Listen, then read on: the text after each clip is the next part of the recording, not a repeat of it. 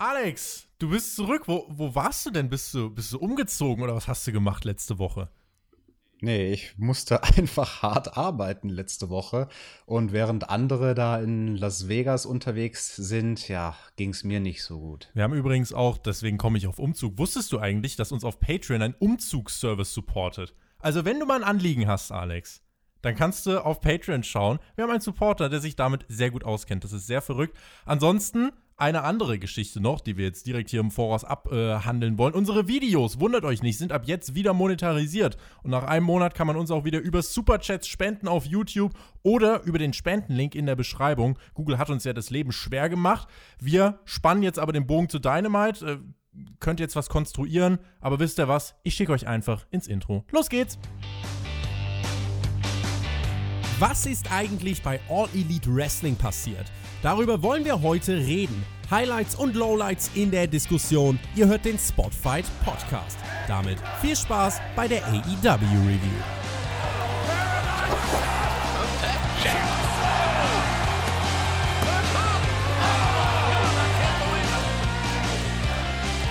Happy Thanksgiving Season! Ein Abend, an dem AEW wohl bei den Zuschauerzahlen absinken wird während wir hoffentlich immer neue Hörer dazugewinnen hier beim Spotfight Wrestling Podcast. Mein Name ist Tobi, das ist die Dynamite Review und die findet in dieser Woche wieder statt mit der Besetzung, die mir immer ja so ein Lächeln ins Gesicht zaubert, die die Herzen erwärmt. Team TJT ist wieder am Start. TTT, jawohl, Tobi, ich bin auch wieder an deine Seite. Der Maxter hat mich letzte Woche ja schön vertreten. Da hat er auch eine ordentliche Episode erwischt. Gucken wir mal, ob Dynamite diese Woche auch was ordentliches war. Vor allem hat er eine ordentliche Länge rausgehauen. Also der erste Kommentar auf Patreon war, wann meist direkt wer dabei ist, ohne dass man auch nur ansatzweise irgendwas gesehen hat. Äh, die Länge allein war Auskunft genug. Du hast natürlich letzte Woche trotzdem äh, alles gesehen und hast auf dem Zettel, was alles passiert ist. Also lass uns direkt einsteigen, denn Dynamite eröffnet mit einer äußerst schönen Bauchbinde vom Hangman. Lost his phone for six weeks, was too cheap to buy a new one. Was ist denn da los, Alex? Ja, ich kann das verstehen. Also ich war ja mal sechs Wochen in Australien unterwegs. Da kann man auch ohne Smartphone klarkommen. Das geht schon so. Und er als Cowboy, was in der Prärie, ein bisschen Abstand gewinnen von der Welt. Smartphone braucht man nicht. Es war eine sehr, sehr schöne Bauchbinde. Ja, sie war schön. Gibt es da unten eigentlich Telekom-Masten? Äh, alle, alle paar äh, 100 oder 1000 Kilometer, ja. Alle paar Känguru-Baus entlang.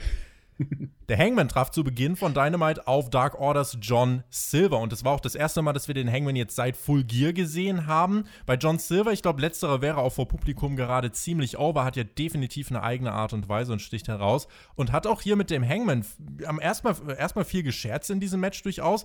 Wir haben so Bizeps verglichen und so. Also, wenn wir das jetzt machen würden, dann äh, wäre das, glaube ich, äh, eine sehr einseitige Geschichte. Gerestelt hat er dann aber auch. Das kann er nämlich. Äh, JR hat ihn mal den Human Bowling Ball genannt und äh, die menschliche Bowlingkugel konnte mithalten, denn das Match war ausgeglichen und er dafür gemacht, um Silver weiter als Wrestler zu legitimieren. Silver konnte den Buckshot dann sogar mit einem Hurricane Runner kontern, das sah relativ stark aus, bekam auch einen großen Nearfall nach einem Brainbuster, dann ist der Hangman aber ausgerastet, hat den sechsten Gang in seinem Pferd eingelegt, Lariat, Powerbomb, Silver durfte nochmal auskicken, dann der Buckshot und nach neun Minuten war es vorbei. Das war ein äh, knackiger Opener, Alex, der sogar noch ein bisschen besser war, als ich dachte.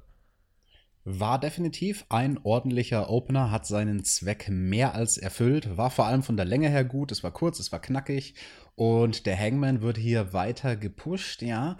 Wir haben ja dann später in der Show auch erfahren, dass er nächste Woche in dieser Battle Royal sein wird, wo es wieder um so einen besonderen Ring gehen wird, den man sich an Finger stecken kann. Glaubst du denn, einem Cowboy steht so ein Ring am Finger? Ich bin mal gespannt, ob es wirklich noch mal um so einen Ring geht. Also ich habe äh, tatsächlich auch nachher die ganze Besetzung noch mal parat. Ich habe brav mitgeschrieben, sind ja hier professionell. Ähm, ich bin mal gespannt. Also wenn es da um einen Ring geht, ob dem Cowboy jetzt so ein Ring stehen würde, weiß ich nicht. Vielleicht kriegt er irgendwie ein verziertes Lasso oder so. Vielleicht kann er da irgendwie noch mal was umtauschen. Mal gucken, was er da in der Battle Royale macht. Hier jedenfalls natürlich, er holt sich den Sieg. Das ist auf jeden Fall die richtige Entscheidung. Aber ich fand auch Silver hat das Match eigentlich gut getan. Er hat äh, auch eine gewisse Frische in die Matches gebracht, die er jetzt auch bei Dynamite bestreiten konnte ist generell ein Typ, der eine Abwechslung einfach reinbringt. Und deswegen, dieser Opener hat seine Funktion als solcher, denke ich, erfüllt. Und deswegen können wir uns, glaube ich, da auf einen Daumen nach oben einigen, ne? Ja, aber Silver ist trotzdem ein glatzköpfiger Freak. so, so weit würde ich nicht gehen. Da äh, werden, werden, uns Menschen wieder anzünden mit Fackeln und, und erhalten hier unter die Kommentare äh, die, die Speerspitzen. Aber. Nee, nee, anzünden, Tobi, sollte sich ja nur einer, der Darby. Wow! Nach dem Match kommt aber erstmal die Dark Order heraus, nicht um Page zu verprügeln, sondern um Adam Page, dem Hangman, ein Angebot zu machen. You know where to find us, ist, ist jetzt die Frage, ob er das annehmen wird. Alex, vielleicht kriegt er da auch einen Diamond Ring bei der Dark Order. Ja, hat er denn inzwischen wieder ein Smartphone, mit dem er annehmen könnte? Ansonsten, äh, Brody Lee kann das auch, der hat noch zig Brieftauben und Kutschen hat er auch noch rumstehen. Also der kriegt irgendwie postalisch das zugestellt, glaube ich. Vielleicht, vielleicht schickt er ihm ja einen Briefesel. Ein Briefesel. Siehst du, ein, mit, mit Dark Order, so, so wie, wie, nennt man das? Du bist Pferdeexperte. Wie nennt man das? Diesen Sattel da oben drauf? Äh, mit so einem Dark Order-Muster? Das wäre doch mal Merchandise. Ja, würde ich, würde ich definitiv kaufen. Übrigens, dieser, dieser Hangman mit dem Esel ist mein Lieblingsgif auf Instagram. Meine Freundin fragt mich dann jedes Mal, wenn ich den benutze, ähm, hä, warum reitet der denn auf einem Esel und nicht auf einem Pferd? Und jedes Mal muss ich sagen, ja, weil er besoffen ist. Herrlich. Der Hangman mit einem Esel auf Instagram. Du machst doch immer so einen Post für diese Show, ne? Auf Instagram. Mhm. Kriegst du das irgendwie eingebaut? Kannst du das irgendwie machen? Das, das baue ich da immer ein, den Hangman auf dem Esel. Auch diese Woche wieder. Sehr gut. Dann habt ein Auge drauf. Wo kann man dir folgen auf Instagram? Na, Alexander-Bedranowski, ist doch klar. Mal sehen, wo diese Storyline jetzt hin will. Ich bin äh, gespannt, ob die Dark Order jetzt mit dem Hangman wirklich äh, etwas anfangen wird. Es gab im Anschluss den Card Rundown und dann waren wir Backstage. Alex Marvez und Kenny Omega standen da. Es ging natürlich nächste Woche um das große World Title Match. Kenny sprach über die Vergangenheit und über die Zukunft. John, die Leute bezeichnen dich als Best in the World, aber nach meinem Turniersieg bin ich plötzlich wieder Talk of the Town und ich bin für alle der Cleaner und die Best Bout Machine. Irgendwie bleibt dann doch alles beim Alten. Ich werde mir da einen Titel nehmen und dann glauben auch die Letzten, dass ich der Beste bin. John, es ist keine Stipulation, aber nimm's mal als Gentleman's Agreement hin. Wenn du der Beste sein willst, dann lass deinen Müll catchen. Kein Stacheldraht, keine Reißzwecken. Besieg mich klar und fair im Ring. Du kannst mir auch ausjoken, aber lass den anderen Quatsch bitte sein. Und ah, übrigens, was deinen Dad angeht von letzter Woche, ich glaube, der ist gar nicht so tough. Ich glaube sogar, mein Vater wird ihn ziemlich, ziemlich easy verprügeln. Naja, mach's gut, John. War schon, war intensiv. Müllcatchen, hast du gerade gesagt. Was soll das denn sein? Also ich kenne nur Todescatch. der, der Moxley war auch das früher, war ein Todescatcher. Und werden wir Gimmicks sehen nächste Woche in dem großen Titelmatch? Ja, man weiß es nicht, man weiß es nicht. Wahrscheinlich eher nicht so. Aber ich bin nach dieser Promo noch ein Stückchen mehr gespannt, auf welche Art und Weise sie dieses Match denn bestreiten werden, wie viel Zeit es bekommen wird, ja. wie, wie handwerklich gut dieses Match sein wird. Darf nicht vergessen, das Ganze im Daily's Place nächste Woche. Die veranstalten das abends live Open Air. Da sind dann entspannte 9 Grad. Ich weiß jetzt nicht, äh, was du als Pro Wrestler äh, für, für Temperaturgrade schon durchgemacht hast. Wahrscheinlich warst du immer vor allem in sehr heißen Hallen unterwegs. Äh, kann auch Kälte für einen Pro Wrestler zu einem Problem werden? Oder wie muss man sich das vorstellen? Oh ja, oh ja. Also meine Erfahrung ist, dass Kälte nochmal das größere Problem ist. Ich hatte jetzt nie so das große Problem, in Hallen aufzutreten, die zu kalt waren. Also ab dem Moment, wo du dann in dem Ring bist, hast du dann zumindest Scheinwerfer. Also ich habe jetzt nie im Winter Open Air gerestelt, das ja. versuche ich gerade zu sagen. Aber wenn es Winter ist, zum Beispiel erinnere ich mich damals dran bei der WXW Backstage, auch in der Turbinenhalle, wo die immer noch veranstalten. Wenn es Winter ist und Backstage sind halt große Räume in einer riesigen Halle, die halt nicht schön flauschig warm sind. Es ist so viel schwieriger für dich, den Körper auf Betriebstemperatur zu kriegen. Ich würde sogar fast so weit gehen zu sagen, es ist gar nicht möglich, den Körper im selben Maß auf Betriebstemperatur zu kriegen, wie in einer wärmeren Location und oder zu einer wärmeren Jahreszeit. Also das ist wirklich ein Faktor, wenn du sagst 9 Grad. Ah, das ist nicht zu unterschätzen. Die müssen sich ja quasi im Match aufwärmen, so ein bisschen. Beziehungsweise halt klar davor so im Tunnel und Gorilla Position und so, aber das meiste, äh, das richtige Aufwärmprogramm kommt dann erst im Match. Aber wenn sie viel Zeit bekommen, haben sie dann vielleicht doch die Möglichkeit des Aufwärms. Hier zu dem Interview, ich fand, das war ein gutes Segment und äh, hat auch die Paarung in der nächsten Woche noch ein bisschen aufgeladen. Es hat jetzt keinen riesigen Aufbau, aber wir erinnern uns mal dran, letzte Woche gab es drei Segmente und diese äh, Geschichte, die die beiden haben, die wird ja durchaus aufgegriffen. Also auch schon bei der allerersten Dynamite-Ausgabe war das ein Thema. Letztes Jahr bei Full Gear war es das Lights Out Match, also der Pseudo-Main Event. Und jetzt äh, ja, hat man es eben nochmal mit etwas Aufbau hier in dieser Konstellation Turniersieger gegen Champion aufgegriffen. Und äh, ich denke, da ist für nächste Woche was drin. Und es sollte ja nachher noch ein Segment kommen. Die Kommentatoren haben uns dann nochmal darauf hingewiesen. Moxley Omega nächste Woche. Außerdem Darby Allen und Cody Rhodes gegen Ricky Starks und Powerhouse Hobbs, er ist kein Will mehr, kein, kein Willy, Alex. Hat der, hat der Vince angerufen und gesagt, er kann sich Will nicht merken oder wo, woher die Namensänderung? Willy, Willy, Willy, was ist denn da passiert? Was soll denn Powerhouse? Was soll denn Powerhouse für ein komischer Vorname sein? Also ich weiß nicht, ob er das im, im Registrierungsbüro offiziell machen kann als Vornamen. Also Warrior als Vorname, das geht durch. Aber Powerhouse, boah, da wird's kritisch. Bei den Abis geht alles. Also Powerhouse Hobbs sollte noch gleich in Action sein. Vorher gab es noch ein Video von Darby Allen, der hat Team Tess eine Ansage gemacht.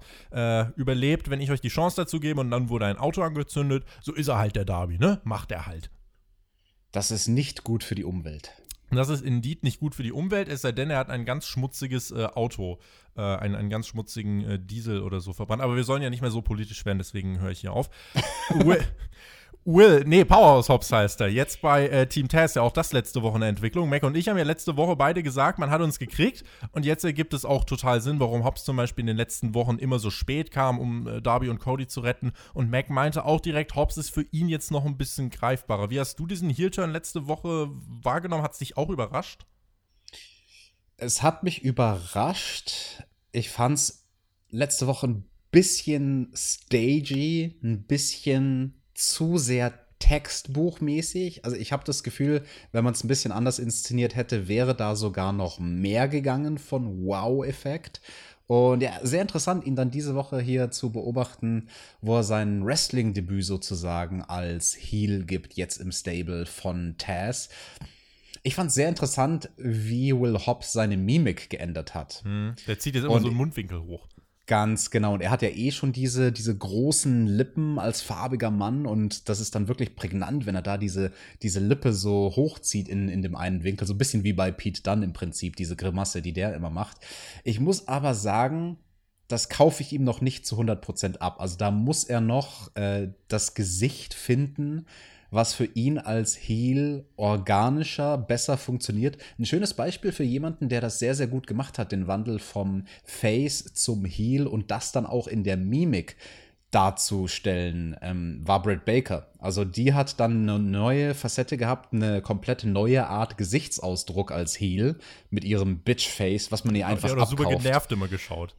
Ganz genau, also einfach dieser genervte, bitchige Blick, der funktioniert bei ihr, den kaufe ich. Bei Will Powerhouse Hobbs kaufe ich das Gesicht noch nicht so ganz ab.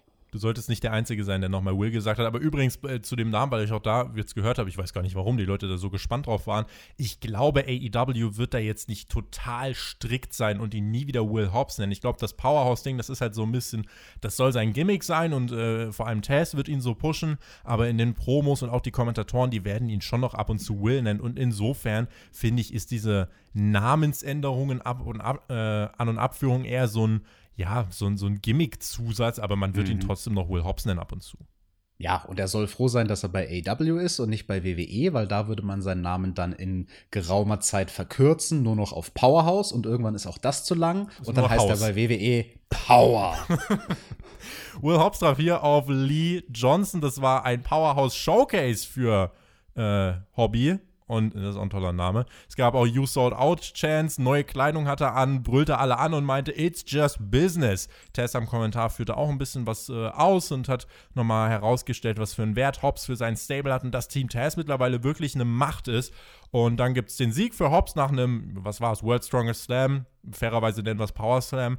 Ähm, das Match war aber eigentlich nur Mittel zum Zweck für das, was danach kam, ne?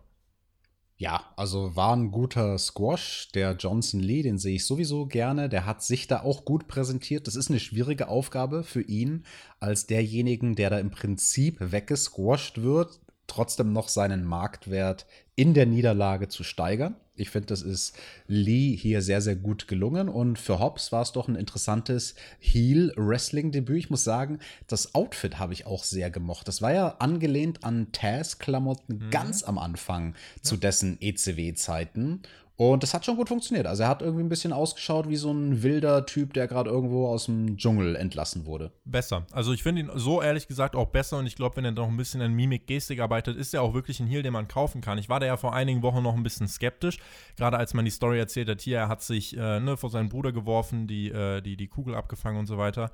Ähm, äh, damit wirst du ihn auch eines Tages irgendwann definitiv wieder face-turnen können. Das ist, eine, das ist ein Selbstläufer. Aber ja, macht ihn auf jeden Fall jetzt interessanter, dass er erstmal in Team Taz ist und das macht ihn auch relevanter. Und Taz, der kam dann auch in den Ring und meinte: Ey, Will, weißt du was? Du gehst feiern, ich rede mal kurz mit den Menschen hier. Leute, ich habe ein Problem. Dieser FTW-Title. AW erkennt ihn nicht an. Und wisst ihr was? Das kotzt mich an. Daher, wisst ihr was? Ich verlasse den Ring nicht, bis jemand aus dem Management rauskommt und mir den Titel abnimmt und sich darum kümmert, dass der was bedeutet. Und dann wurde Tess das Mikrofon abgeschaltet und Tess forderte dann das Mikrofon von Justin Roberts. Ein gewiefter Tontechniker, zu dem ich ja ausgebildet worden bin, der hätte das auch schnell runtergedreht. Aber Tess äh, meinte dann, wisst ihr was, ich gehe jetzt einfach zum Kommentatorenpult und schnapp mir dort ein Headset. Auch das zweite Mikrofon wurde dann abgestellt, bis Cody herauskam mit Producer-Headset und meinte, Tess, fertig, Danke, pass auf. Ich habe absoluten Respekt vor dir, aber du verschwendest deine Zeit. Kommende Woche können deine Typen mir im Ring zeigen, was sie können. Tess hat aber gesagt, euer Scheiß ermüdet mich. Es wird nichts passieren, äh, es wird dasselbe passieren wie letztes Mal. Wir machen euch fertig. Und was laberst du eigentlich für Corporate Bullshit? Hast du noch irgendwas anderes für mich? Creative has no plans for me oder Wish me luck in my future endeavors, pew pew. Cody hat gemeint, Tess, weißt du was?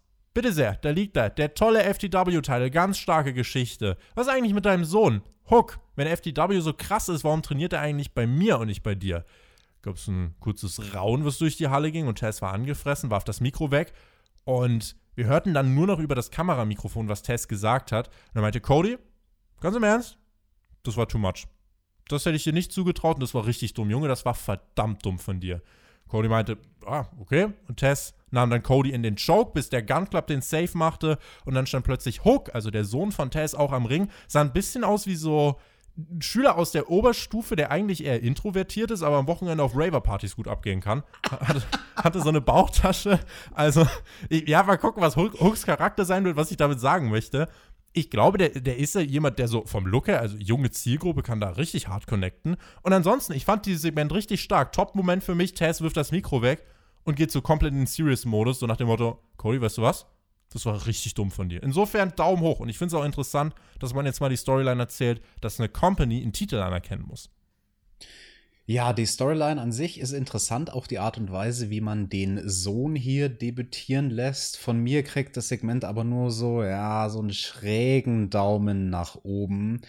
Es war eine schwierige Art Segment, weil du natürlich etablieren musst, dass Taz sich da das Mikrofon schnappt und das Mikrofon wird abgedreht und neues Mikrofon und wieder abgedreht und das hat sich zu sehr gezogen für mich. Also diese Art von Segment kannst du nicht machen, ohne dass es sich zieht. Aber wenn es vielleicht nur 20, 30 Sekunden weniger gewesen wären, also dass Cody ein bisschen schneller rausgekommen wäre, dann hätte das für mich, glaube ich, besser funktioniert. Oder was sie hätten machen können, sie hätten das Segment beginnen können vor einer Werbepause dann gibt es die Techniken, technischen Schwierigkeiten. Wir sehen im Picture-in-Picture, dass Taz immer noch die ganze Zeit mit Mikrofonen kämpft und versucht, neue Mikrofone zu bekommen. Dann kommen wir wieder aus der Werbung und äh, dann hätte man insgesamt zwar vielleicht ein längeres Segment gehabt, aber von dem, was der Zuschauer am Ende des Tages wirklich guckt, wäre es kürzer gewesen. Weißt du, wie ich meine? Mhm. Und das ist so die eine Stellschraube, wo ich mir gedacht habe, oh, schwierig. Also vor allem, dass das im, im ersten Drittel der Show sogar kam, also in der ersten Hälfte natürlich damit auch. Oh, das, das war so ein Segment mit Kaugummi-Gefahr, wo ich mir gedacht habe, oh, hoffentlich, hoffentlich habt ihr da nicht zu viele Zuschauer damit verloren. Ich muss sagen, mir hat das Segment gefallen. Ich hatte jetzt mit der Länge auch nicht ein nicht allzu großes Problem, weil ich fand es spannend, einfach so zu sehen, wie sich dieses Segment einfach weiterentwickelt hat. Ne? Also du hast erst den Sieg von Hobbs und es ist ja so ein bisschen mehrstufig gewesen. Dann Test, dem wird das Mikro ausgeschaltet, Cody kommt raus und dann geht es noch um den Sohn. Also es sind relativ viele Dinge passiert. Äh, natürlich kann man sich fragen, wo kommt denn der Sohn jetzt her und warum hat Cody den nicht gesehen? Okay, das verstehe ich. Aber äh, ich bin trotzdem hier interessiert. Ich möchte wissen, wie es weitergeht. Und ich finde es, wie gesagt, interessant, dass ich mir jetzt äh, eine Storyline anschauen darf, bei der mir jetzt erzählt wird, ähm, schafft es Taz mit seinem Stable, dass dieser FTW-Titel von der großen Company AEW legitimiert wird. Und das ist einfach eine Storyline, die habe ich jetzt nicht so oft gesehen bisher und deswegen interessiert sie mich und deswegen bin ich gespannt, wie es da weitergeht. Und auch gerade Hook, also wie gesagt, einfach so vom Look her finde ich, äh, ist das halt so junge Zielgruppe, passt wie Faust aufs Auge. Bin ich mal gespannt, was der noch macht. Ich weiß nicht, äh, wie gut er ist schon und wie weit er ist, wie lange er trainiert, aber kann noch eine spannende Komponente und ein spannender Faktor werden. Schauen wir mal, was das noch gibt. Eddie Kingston war bei wem, Alex? Backstage äh, zum Interview? Ach, ach ja, beim, bei meinem Lieblingsinterviewer. Bei deinem Lieblingsinterviewer Alex Marvez. Ich finde, wir sollten einen eigenen Alex Marvez-Effekt einführen. Immer wenn, wenn der Nein. kommt, äh, so, warte mal, was habe ich ihn gerade aktiviert? Ich drehe jetzt einfach mal hoch, ich weiß jetzt nicht, was hier aktiviert ist. Alex Marvez. Ja. Ja, das, das trifft schon ganz cool. äh, Eddie Kingston war bei Alex Marvez und hat gesagt, seine ehemaligen besten Freunde, ja, hier, ich bin da gar nicht sauer mit, mit äh, Ray Phoenix und mit Pentagon. Ich bin nur enttäuscht, Leute. Ich bin nur enttäuscht. Phoenix ist eh ein Zirkus-Catcher und hier, äh, Pack Park, Bing Bang, keine Ahnung, wie der heißt. Äh, der ist auch, äh, der ist jetzt auch wieder da, aber der interessiert mich äh, auch eigentlich nur so mäßig. Gegen den werde ich mich auch durchsetzen. Und dann brach die Stimme von Kingston etwas ein, denn John Moxley war am Start, starrte Kingston an und schien ihn dann zu verdächtigen. Die Attacke aus der letzten Woche, wir erinnern uns. Und Eddie Kingston meinte sofort, Junge, ich war es nicht, Champ. Du weißt, wer es war. Ich habe gerade anderen Kram zu tun und um den kümmere ich mich jetzt. Kurzer Spannungsmoment zwischen den beiden. Mhm, aber am Ende des Tages beide doch irgendwie Ehrenmänner. Klar, die verbindet ihre Feindschaft von vor wenigen Wochen erst, aber der John hat ihm das dann schon geglaubt, wenn der Eddie sagt, ey Digga, ich war's nicht. Und ist einfach wieder gegangen. Fand ich interessant. Glaubst du, äh, Moxley, wenn wir jetzt ein bisschen Storyline rein äh, interpretieren, hat ein Stück von dem Eddie Kingston bei dem Full Gear Sieg zurückgewonnen, den er haben wollte? Deswegen hat er hier ihm das geglaubt. Könnte das ein Hintergrund sein? Oh, Metaebene, ganz bestimmt sogar. Was ich mir übrigens gewünscht hätte, dass man mehr von der Attacke letzte Woche noch gesehen hätte in Form von Pflastern oder blauen Flecken. Letztlich hat Moxley äh, das eigentlich scheinbar ganz gut weggesteckt, aber können wir nachher nochmal drüber sprechen. Es gibt ja dann noch ein Segment. Worüber wir als nächstes sprechen wollen, ist das Match von Top Flight. Die sind ja auch letzte Woche debütiert. Mac hat äh, da auch äh, wirklich Lob ausgepackt und in dieser Woche traf Top Flight auf äh, TH2, The Hybrid 2 äh, Jack Evans und Angelico. Vor dem Match gab es nochmal Ausschnitte von AW Dark und Rückblicke auf die Attacke von TH2 gegen Top Flight. Das war ja auch letzte Woche mit weit über 900.000 Zuschauern, Alex, eine der größten Überraschungen. Top Flight gegen Bugs. Das kam extrem gut an. Gerade bei den jungen Zuschauern hat das sehr, sehr gut funktioniert. Besser als vieles in den letzten Monaten. Ja, das ist definitiv interessant und Letzte Woche gab es ja dann diese random Attacke out of nowhere von TH2. Man hat das hier dann in einem Einspieler vor dem Match auch nochmal ganz schön begründet, weil man sie ja dann gesehen hat in dem Backstage-Segment im Waiting Room zusammen mit Britt Baker, wo TH2 nochmal erklärt haben, warum sie eigentlich hier einen Grant auf die beiden neuen Jungs haben. Und ich war sehr gespannt. Also ich muss sagen, ich war auf dieses Match nochmal mehr gespannt als auf das Match letzte Woche gegen die Young Bucks, weil TH2 in meinen Augen definitiv zu den most underrated Guys bei AW gehören. Ich finde, das haben sie in diesem Match tatsächlich auch gezeigt. Topflight, by the way, hat mittlerweile auch Verträge bekommen bei AEW, also da sieht man wirklich was in denen. Und TH2, das sind ja gewissermaßen trotzdem auch Veteranen. Und wenn ich mir jetzt Topflight anschaue, die sind 19, 21, ich finde, das ist alles schon ziemlich verrückt. Und vor allem junge Brüder mit High-Flying-Stil und spektakulären Aktionen haben es ja im Wrestling also die haben immer eigentlich ganz gute Karten, wenn sie sich ranhalten. Das Match war auch, glaube ich, wirklich gut, um Top Flight weiter zu präsentieren. Ne? Also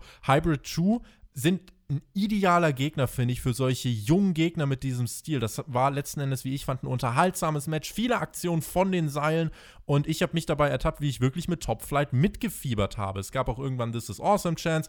Dante und Darius feiere ich. Dynamischer, belebter Stil. Das würde von der Live-Crowd, glaube ich, richtig, richtig abgehen, weil das wollen ja viele sehen im, im Wrestling. Es gab Nearfalls auch für sowohl Top Flight als auch TH2, aber am Ende setzen sich die Veteranen durch, holen sich den Sieg nach einem Navarro Death Roll von Angelico. Wie geil ist denn bitte dieser Finisher? Ich dachte erst, mhm. ich dachte erst, das heißt Death Drill, der Move, aber Navarro Death Roll, Beine verknoten und sich einfach drehen, fand ich richtig cool, das Finish.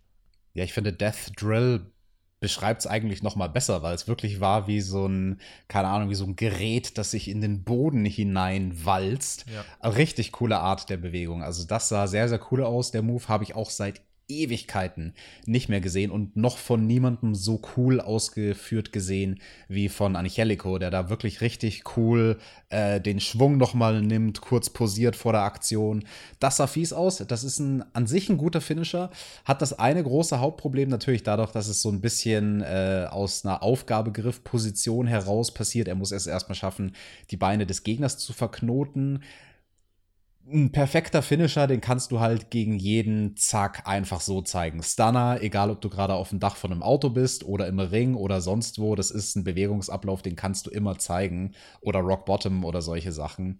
Ja. Und da bin ich mal gespannt, wie es ihm in den nächsten Monaten gelingt, diesen neuen Move in, in seinem Moveset zu etablieren oder eben auch nicht er soll es bitte erstmal nur zeigen, wenn er damit overgeht. Also ich hoffe nicht, dass er diesen Move jetzt einfach mal so zwischendrin als Nearfall raushaut, sondern ich finde, das sah so geil aus. Wenn er das zeigt, sollte das das Finish sein.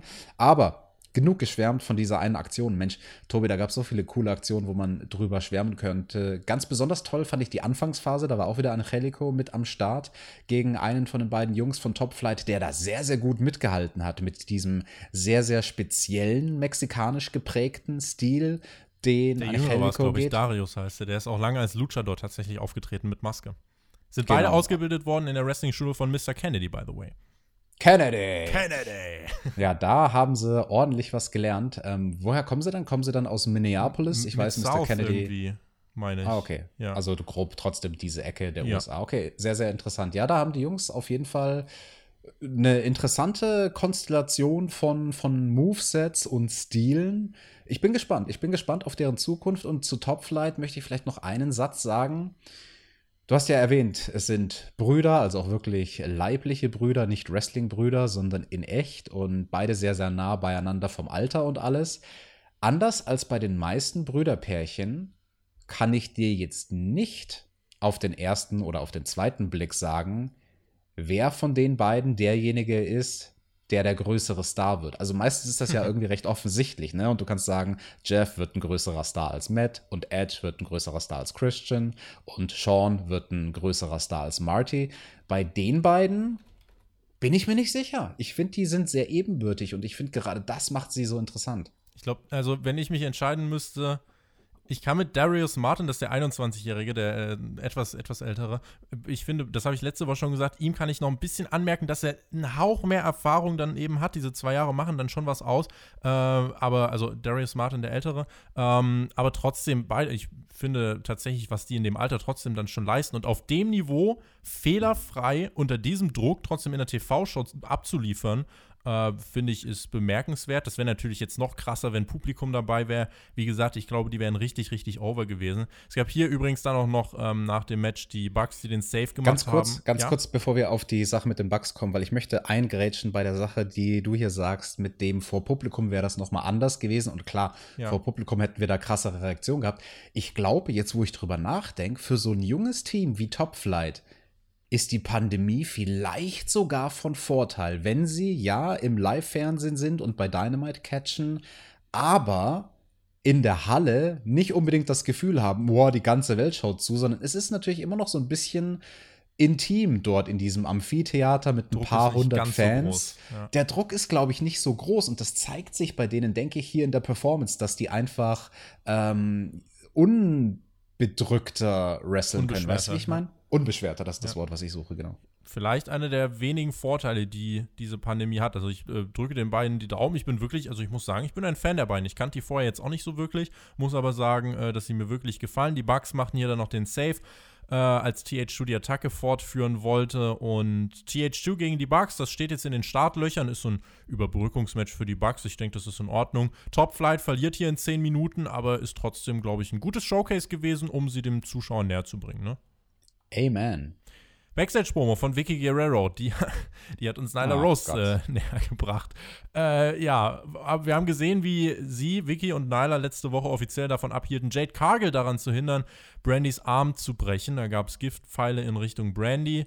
Ähm, das habe ich zur Kenntnis genommen. die arme Brandy, Mensch, Tobi, die hat doch nie jemandem was getan auf diesem Planeten. Also außer damals, als sie zusammen mit Kong irgendwie Mädels die Haare abgeschnitten hat. Ja, aber das, das ist ja, das erinnere ich mich schon gar nicht mehr dran. Nightmare Call, Call, ja, nee, ist weg. Backstage-Promo äh, abgeschlossen machen wir weiter mit dem Videopaket von FTA. Das war äh, kurz, das war auch trotzdem äh, ein bisschen denkwürdiger als das von Vicky Guerrero davor. Äh, sie haben gesagt, ja, das Match war toll gegen euch, Bugs bei Full Gear. Aber äh, uns ist egal, was irgendwelche Wrestling-Journalisten über das Match sagen. Es war für uns, für FTA, war es eine erbärmliche Nacht. Bugs, Glückwunsch, ihr wart für drei Sekunden lang besser als FTA, aber eben auch nur für diese drei Sekunden. Wir holen uns diese Titel zurück. Wir sind dafür bestimmt. Tali Blanchard meinte, ich coache uns. Die beiden hier sind die nächsten Champs. Bucks, Fear the Revelation. Auch hier das erste Mal, Alex, dass wir, die äh, dass wir FTA überhaupt wieder gesehen haben seit Full Gear. Genau, seit der Großveranstaltung Full ja. Gear. Und ich finde auch, das war eine sehr interessante Denkweise von ihnen, zu sagen, ja, für drei Sekunden wart ihr besser, aber nicht länger. Sehr, sehr interessant, sehr, sehr heelisch. Der Heel ist überzeugt von dem Schwachsinn, den er da faselt. Und ich frage mich, was war das für ein notdürftig zusammengebauter Tisch, an dem die da saßen? Der ist dir das aufgefallen? Der Gartentisch vom Obi. So ein grüner mit so einer ekelhaften Tischdecke drüber. Ja, ja. Ja, schnell irgend so eine pissige Tischdecke drüber geworfen über irgendeinen Karton und dann haut der eine mit seiner Faust auf den Tisch, in Anführungsstrichen, und das ganze Ding zerberstet erstmal. Was ist denn da los? Kann sich, kann sich AEW keine Tische mehr leisten? Ist, sind wir jetzt schon so weit? Ja, das war doch das Equipment, was vom letzten runden Geburtstag da geblieben ist. Und da hat man irgendwie gesagt, komm, den, den können wir irgendwie noch verwerten. Aber äh, tatsächlich war schon lustig, wie sie bei jeder kleinen Bewegung wie der Tisch geweiht haben, wie sie extra extra dann vorsichtig schlagen mussten, weil sie Angst hatten, dass der Tisch wahrscheinlich einfach zerbricht in jeder Sekunde. Das war in der Tat ein äh, lustiges Detail. Chris Jericho und Jack Hager gegen Chris Daniels und Frankie Kazarian. Das war das nächste Match bei dieser Show. Erstmals Chris Jericho und Chris Daniels in einem Ring. Sachen gibt's, die gibt's gar nicht. Aber noch eine andere Sache, die ich eigentlich sehr interessant fand. Ich weiß nicht, ob es dir aufgefallen ist. Ähm, man hat bei Dynamite in dieser Woche, als die Matches angefangen haben, unten links so eine Einblendung gemacht. Da hat man die die Namen gesehen der, äh, der Teilnehmer und hat da dann aber zusätzlich so, ähm, ja, die Farben eingeblendet. Das hat eigentlich wie so an so einen Boxkampf erinnert, wo dann die Farbe der Hosen von den, von den Fightern eingeblendet worden ist. Und genauso hat man das auch hier gemacht. Das ist nur so ein kleines Detail. Aber ich finde, äh, das ist trotzdem so ein, so ein Ding, was die Show unterbewusst aufwertet, einfach von der Präsentation her. Also das äh, wollte ich nur, dass wir es mal kurz angesprochen haben. Sollten wir vielleicht nachdenken über die Ringklamottenfarben-Einblendung der Woche? Hm, wenn dann irgendwo, hm. was wäre denn mal was Kreatives, wenn da irgendwie eine Deutschlandfahne mal zustande kommt, ne? Deutschland, dann können wir das doch mal feiern. Aber war ja nicht so, aber trotzdem so als kleines Gimmick war das, äh, war das ganz cool. Und da hat man hier halt dann gesehen, äh, SCU zum Beispiel äh, hatte weiße und rote Klamotten an, der Inner Circle hatte schwarze Klamotten an. Der Inner Circle, also der komplette Inner Circle, war mit am Ring, waren aber leicht noch im Vegas Hangover, in Vegas Hangover-Stimmung. Das Match selbst im Ring war ausgeglichen, anders als das Match mit Top Flight und TH2, weniger High-Flying, dafür mehr Arbeit im Ring. Wenn Spektakel, dann kam das von äh, SCU, meistens dann auch wirklich von Frankie Kazarian. Jericho und Hager waren dafür die Powerhouse-Aktion da. Teams wurden ausgeglichen dargestellt. Nearfall für SCU nach dem besten Moonsault ever von Daniels. Dann griff MJF ein mit dem Diamond Ring. Es gibt den Judas-Effekt von Jericho. Hager mit dem Cover und der Inner Circle gewinnt Alex, nachdem MJF zum Sieg kräftig mitverholfen hat. Ja gut, äh, das war der einzige Sieger, den man eigentlich erwarten konnte in diesem Match. Ich fand es schön, dass sie thematisiert haben, dass die beiden Veteranen, also eigentlich sind sie alles Veteranen gewesen in dem Match, aber halt Jericho und Christopher Daniels, die, die wirklich die meisten Jahre schon gewrestelt haben. Ich glaube, zusammengenommen haben sie gesagt, 57 Jahre mhm. stehen beide gemeinsam schon im Ring. Jericho Dreisig und Daniels 27. Das war schon, das war interessant. Ähm, hatte hatte irgendwie so einen, so keine Ahnung, so einen oldschooligen, nostalgischen Flair, der aber eigentlich ja gar keinen Sinn macht, weil die beiden noch nie gegeneinander gewrestelt haben. Ja. Aber trotzdem so ein, so ein Veteranenscharme, der sich da eingeschlichen hat. Ich weiß, wovon du sprichst. Ich habe ähm, als ich das Netz, äh, als ich das Netz, als ich das Match gesehen habe, äh, habe ich dann aber auch so trotzdem gedacht, ja, das ist halt so ein, das ist so ein solider Weekly Catch gewesen. Also äh, Frankie Kazarian finde ich ist immer, äh, ist sowieso ein bisschen underrated, also der macht immer eine gute Figur. Ähm, und ansonsten war es halt aber wirklich so, äh, ja, exakt das, was du in der Weekly bringen kannst. War jetzt nicht krass spektakulär, es war aber auch nicht äh, langweilig oder so. Insofern war das schon okay. Es gibt danach, nach diesem Match, die, äh, ja, zahlenmäßige Überlegenheit beim Inner Circle natürlich. Ähm, wir haben dann gesehen, wie äh, MJF geschlagen wurde von Frankie Kazarian und der ganze Inner Circle stürzt sich dann auf SCU, bis Scorpio Sky herauskommt mit einem Stuhl und sieben Leute vom Inner Circle haben Angst und rennen weg. Nun ja, Alex. Ja, wie du schon gesagt hast, also die kommen ja noch aus Las Vegas und kämpfen alle noch so ein bisschen mit ihrem Hangover. Und sah bestimmt so aus, als hätte Scorpio Sky einen riesen Drachen mitgebracht, der Feuer spuckt statt einen Stuhl. Welche Farbe hatte der Drache? Burgunder. Oh, schön. Ein bisschen wie Smaug bei Hobbit. Mhm. Burgunder Puff the Magic Dragon. Aber ansonsten, was man hier jetzt erzählen möchte, der Inner Circle ist jetzt halt wieder äh, auf der Siegerstraße und was man ja auch gemacht hat, also das fand ich interessant, im Match hast du halt eigentlich gesagt, so okay, Inner Circle, gutes Tag oder geben halt ein gutes Team ab, aber sind jetzt nicht so viel besser. Was sie aber unschlagbar macht, ist eben diese zahlenmäßige Überlegenheit und MJFs Smartness, also die Art und Weise, wie er dann noch von außen eingreifen kann. Das ist jetzt die Art und Weise, wie man den Inner Circle dann wieder stark darstellen möchte. Man muss aber, finde ich, ein bisschen aufpassen, denn wenn da wirklich sieben Leute draußen sind, ist, Bass, also ist fast ein bisschen sehr viel dann, oder? Also wenn da so viele Menschen im Ring stehen. Ja, das ist schon nicht wenig. Also ich kenne manche Menschen, die können gar nicht mal so weit zählen. Die, das, äh, oh ja. Kip Sabian und Miro, können die bis sieben zählen? Ja, doch, können sie. Können sie. In den Videogames, die sie machen, äh, die Xbox, äh, ist die schon bei sieben? Xbox 7? Nee, PlayStation 5. Ich habe von Videospielkonsolen jetzt auch gar nicht so unfassbar viel Ahnung. ähm, PlayStation 7 gibt es nicht. PlayStation 5 ist jetzt rausgekommen. Miro und Kip haben hier, na, glaubt mir den Scheiß noch jemand. Miro und Kip haben hier äh, eine, ein, ein neues Format angekündigt, die Video Extravaganza. Und dann taucht aber plötzlich Orange Cassidy auf drückte die Konsole aus. Es ist eine neue Xbox gewesen und lockte somit Miro und Kip auf den Parkplatz. Da warteten die Best Friends. Attacke gegen Miro und Kip, Powerbomb gegen äh, das Dixie-Klo. Die musste Kip einstecken. Miro schaute dann in die Kamera und meinte, aus dem Weg, schubste den Kameran weg äh, und dann hören wir, wie sie sich da prügeln. Das wird jetzt langsam eigentlich mal Zeit fürs Match von den Best Friends gegen Miro und Kip. Ich muss aber sagen, äh, das Programm hat mich dann ehrlich gesagt doch ein bisschen verloren. Und die Rolle von Miro, wenn ich jetzt so zurückblicke, ich habe am Anfang gesagt, das ist schon okay, wenn das nach ein paar Wochen ablegt. Jetzt mhm. mittlerweile muss ich sagen, fühlt sich das schon wieder so ein bisschen. Ah, jetzt hassen mich die Leute, wie welche englischen Lauwarm. Ja, stale halt, ne? Also das ist so, es stagniert. So, wir sollen ja weniger, immer weniger Englisch reden, sagen manche. Äh, deswegen, ja, es stagniert so ein bisschen. Und ich weiß nicht, ich kann dieser Paarung jetzt nicht so unfassbar viel abgewinnen. Welche Leute sagen denn, dass wir weniger Englisch reden sollen? Sind das dieselben, die nicht bis sieben zählen können? Shoot! Jetzt, äh, jetzt schon ein paar Daumen mehr nach unten. Jetzt gibt es sieben Daumen nach unten, Alex. Sieben Daumen. So nennen wir die Review dann einfach. Sieben Daumen. Auch ja, hier, zu diesem, ja, bitte. Zu diesem Segment möchte ich noch ganz äh, professionell meinen Käse dazugeben. Mhm.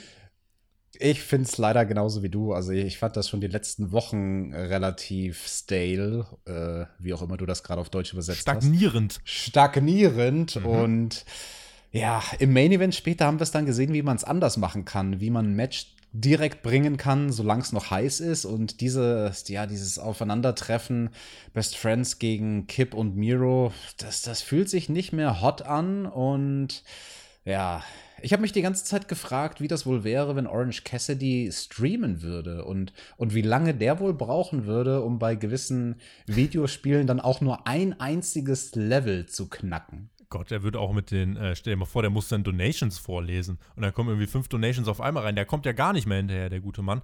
Ich habe mir hier eigentlich, weißt du, worauf ich spekuliert habe, was ich mir gewünscht hätte, dass da jemand einmal äh, den Lawn Dart Gedächtnissturz äh, beziehungsweise Bump von Rey Mysterio WCW damals gegen Produktionsstrike einstecken muss. Was ist denn muss. ein Lawn Dart? Ja, gegens Produktionsmobil geballert einfach. Weißt du was? Ihr wisst doch alle, was ich meine. Lawn Dart. Ihr habt doch alle den Kommentar damals gehört. Wir sind doch alle große WCW-Fans. Du doch auch. Nö. Hm, schade. G-Pop Kommende Woche bei Dynamite gibt es die Dynam äh, Dynamite Diamond Battle Royal. Ich habe mir mal in der Grafik jetzt genau angeschaut, habe ich ja vorhin schon gesagt, wer da alles drin ist. Soll ich das mal vorlesen, Alex? tu es. Ich weiß, der Hangman ist drin, das habe ich mir gemerkt. Hast du dir auch was und anderes von, gemerkt? Von, von der Dark Order so ein paar Fatzkes. Ja, zwei sogar. Alex Reynolds und äh, John Silver. Kriegst du mehr hin? Dann auf der rechten Seite, wir hatten den Miro, der ist mit dabei. Korrekt. Orange Cassidy ist mit Korrekt. dabei. Scorpio Sky ist mit dabei. Korrekt. Ich glaube, der Jungle Boy ist mit dabei. Das ist Bullshit, Alex. nee, Das ich finde der. Jungle Boy, dann ist es der Griffey Boy. Habe ich die verwechselt, weil Nee. die so ähnliche Haare haben? Nee. Nicht so viele Haare. Ich lese da mal war doch Liste. einer dabei mit vielen Haaren. Ich Ich- könnte drauf wetten. Ich lese mal vor. Miro sehe ich jetzt doch hier nicht in der Liste, ne? Äh, Ach ja, papalapap. Ach doch, hier. Ich doch, weiß, doch. ich weiß doch, was ich gesehen habe. Ja, also hier stehen bei mir Hangman, Sammy, John Silver, Alex Reynolds, Private Party, Matt Hardy, Matt Seidel, Scorpio Sky, Sean Spears, Orange Cassidy, die Best Friends, Wardlow, MJF äh, und Miro wohl. Ähm, Miro und Kip Sabian, aber dann hätten wir die Liste ungefähr doch so halbwegs komplett. Äh, du kannst ja auf jeden Fall in dieser Battle Royale einiges machen. Also, ne, du kannst Sammy Guevara MJF, du kannst Wardlow MJF, du kannst Silver Hangman, du kannst Miro äh, Kip äh, und Best Friends, kannst du alles machen. Das Ding ist aber, ich weiß wirklich nicht, was der Gewinner bekommt. Und mit dem Gedanken gepaart, dass Battle Royals bei AEW immer dazu neigen, ziemlich schnell auseinanderzufallen und Quark zu werden, äh, weiß ich noch nicht, ob ich mich hier drauf wirklich freuen kann. Wenn es darum geht, den Diamond Diamond Ring zu verteidigen, dann muss ja eigentlich MJF gewinnen, weil der wird den nicht verlieren, denke ich. Aber was weiß ich schon. Ich, ich weiß nicht, die Show nächste Woche steht unter dem Motto Winter is coming. Vielleicht gibt es irgendwas zu gewinnen, was ein Wintermotto hat. Irgendeine Glas-Kristallkugel Mit der so. Schneekönigin drin. ja, so ein richtig, so ein richtig schönen Klunker. Für, für, Brandy. Für, ja, Brandy als Schneekönigin. Brandy als Schneekönigin in der äh, originellen Nightmare Collective Winterbox. Geil. Das hat die Welt gebraucht. Da könnt ihr direkt neben dem Dark Order Sattel das nächste Highlight äh, bald in unserem Merchandise-Shop bestellen. Contract Signing, Part Nummer 2. Also Part heißt Teil. Teil Nummer 2. Letzte Woche. Letzte Woche hat es nicht geklappt. Also diese Woche Versuch Nummer 2. Der Cleaner Kenny Omega sollte herauskommen. Wir sahen da auch wieder seine Silhouette und dann die Besenmädchen, die getanzt haben. Und hinter der Silhouette, Alex, tauchte dann plötzlich ein zweiter Schatten auf. Und das war John Moxley. Und das sah ziemlich cool aus vom Visual her, fand ich. Definitiv. Ich habe da tatsächlich dreimal zurückgespult, weil es mich dann so total verwirrt hat in meinem Kopf, der Moment, als John ihn dann von hinten attackiert hat und Kenny durch dieses Tuch da hindurchgeworfen hat. Das war irgendwie counterintuitive. Oh, wie heißt das auf Deutsch? Äh, entgegen meiner Erwartung, wie sich der Schatten von seiner Größe her verhalten hat. Ich dachte, er müsste größer werden, aber der Schatten ist kleiner geworden, je näher sie an das Tuch kamen. Da brauche ich jetzt dringend Neil deGrasse Tyson, der mir erklärt, wie das funktioniert. Ich muss sagen, äh, ich fand das insgesamt auch äh, ziemlich cool. Und ähm, wir haben dann natürlich äh, darauf gehofft, so, okay, was passiert jetzt? Kenny hatte den Vertrag letzte Woche schon unterschrieben, ne? Und Mox ist dann in den Ring, hat äh, sich mit Kenny gebrawlt. Und dann gab es den Elevated Paradigm Shift auf den Titel von Mox gegen Omega. Und Omega hat ja letzte Woche, wie gesagt, unterschrieben. Mox unterschrieb dann diese Woche. Also ist die Tinte jetzt getrocknet. Das heißt, nächste Woche das Match, es findet statt. Und es gab dann danach noch eine Promo von John Moxley, der hat gesagt, Kenny, ich habe keine Ahnung, wen du angeheuert, äh, angeheuert hast, um mich zu attackieren. Letzte Woche aber scheint ein ziemlicher Depp gewesen zu sein, denn wie du siehst, ich bin schon wieder da. Äh, wir schauen jetzt mal, wo es hingeht. Wir sind erstmal quitt, zumindest bis nächste Woche. Und merk dir eins, du wirst nur Champ, wenn du es schaffst, was niemand 18 Monate lang geschafft hat. Kommende Woche, win or lose or draw. Winter is coming for you, Kenny. I love this shit. Das ist kein Spiel, es sind keine Witze bei BTE. When you come at the king, you best not miss. Take your shot, Kenny, denn du bekommst nur einen einzigen. Und ähm, ja, Mox unterschreibt den Vertrag, meint vorher noch, hey, danke Tony. Mein Tony Schiavone. Und das war das äh, Segment, das dann die, die Abrundung für nächste Woche mit dem Storyline, ja, weiß nicht, kann man es Twist nennen, dass Moxley nicht davon ausgeht, dass es Omega selber war, der ihn da attackiert hat.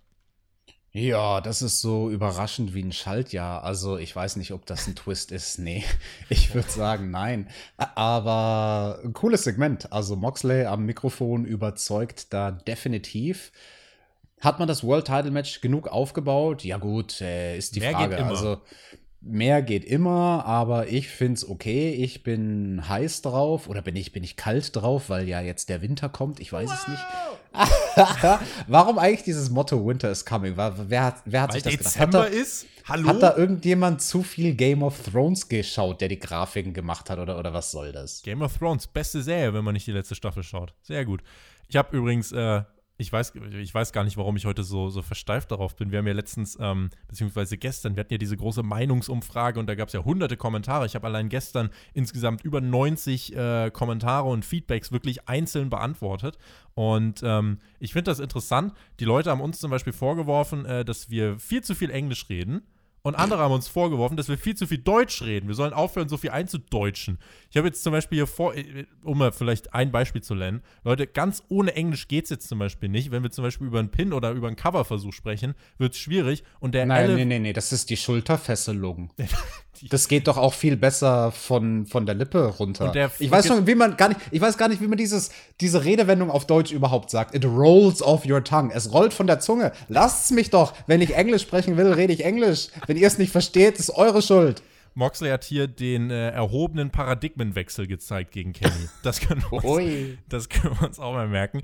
Ähm, wir gucken mal, was nächste Woche mit diesem World Title Match ist. Ich habe letzte Woche und vorletzte Woche auch schon angesprochen, ich bin gespannt, wo man es platziert. Wenn es nach mir geht, darf das auch der Opener sein. Was ich Opener, nicht möchte, ja. ist, dass das 20 Minuten vor Showende anfängt. Oder noch besser, du startest es exakt pünktlich zur zweiten Stunde, damit du dir die äh, zu, nach der ersten Stunde, damit du dir die Möglichkeit offen hältst, dass Leute glauben, dass das Ding 60 Minuten geht. Denn äh, ich finde, das solltest du ausnutzen. Es ist das größte Match in der Geschichte von Dynamite und das dann einfach so um 20 vor Showschluss raushauen, muss ich sagen, fände ich alles andere als smart. Und Tobi, wer gewinnt denn jetzt das Ding? Kenny. Ich sage, wir haben nächste Woche einen neuen World Champion. Oder es gibt einen Draw, weil man hat ja explizit gesagt, Win, Lose or Draw. Und bei AW haben solche Details Gewicht. Auf der anderen Seite den letzten Draw, mit, ähm, den es mit Cody gab, äh, gegen, gegen äh, Orange Cassidy, hm, ist auch noch nicht so lange her. Also, ich würde Kenny zum Champion machen. Ich würde Kenny zum Champ machen, Alex. Ich auch. Ist vielleicht ein bisschen früh, aber draufgeschissen. Nächste Woche haben wir einen neuen World Champion bei AW. Hier habt ihr es zuerst gehört. Match wird gut, oder? Ah, bin ich mir nicht so sicher. Was glaubst du, wie lange es geht also, äh, insgesamt? Es wird bestimmt nicht schlecht, ne? Aber ich, ich denke, es gibt viele Leute da draußen, die wahrscheinlich eine zu hohe Erwartungshaltung haben vor dem Match. Und Was? wenn du mich fragst, wie lange das wohl geht, ja. Es darf schon irgendwie so ein Barnburner sein. Also die dürfen da ruhig 25 äh, Minuten resten. Oh, ich weiß nicht, was ist ein Barnburner auf Deutsch? Das, das darf schon ein Match sein, was die Hütte abfackelt. Ja, geil. Siehst, Land der Dichter und Denker geht doch ordentlich so. Ich, ich, ich, ich würde die 30 Minuten auch mal anpeilen für nächste Woche. Und wenn es 60 Minuten geht, dann äh, ne, kannst du das von mir aus auch machen. Da musst du halt gucken. Äh, ich glaube, 60 Minuten ist schon ja, kann halt anstrengend werden. Aber gucken wir mal, wie es dann, dann laufen wird. Schreibt uns gerne auch eure Tipps in die Kommentare und äh, wir sind dann gespannt, wer recht behalten soll. Und ihr könnt uns auch gerne ein Booking-Szenario schreiben um den World Title. Also, wie glaubt ihr, sieht das nächste Woche denn dann aus? Äh, Gibt es einen Titelwechsel? Wie sieht das World Title Match bei Revolution in äh, ein paar Monaten aus? Bin da äh, sehr gespannt, was ihr für Vorschläge habt. Alex Marvez war backstage mit dem Inner Circle und MJF hatte einen Vorschlag, nämlich, dass sich Frankie Kazarian mal verziehen soll. Denn was für ein Mann schlägt einen anderen Mann? Ins Gesicht ins Gesicht. Ins Gesicht. Und er hat dann gesagt, Frankie Kazarian, nach einem fairen Sieg hat der MJF attackiert, meinte Jericho. Jetzt hat MJF ein Kieferproblem, hat wohl sogar dentale Missstände. Und kommende Woche ist der Spaß mit dem Inner Circle dann auch vorbei. Frankie Kazarian, ich mach dich berühmt, denn dann triffst du auf mich. One-on-one, -on -one, du gegen mich, Chris Jericho. Ich revanchiere mich dafür, dass du MJF attackiert hast, Alex. Eieiei, dentale Missstände, das wünscht man natürlich Auch niemandem. Außer sieben, sieben Daumen, dentale Missstände? Ich habe heute richtig Auswahl. Ja, das, das ist äh, wirklich die Qual der Wahl.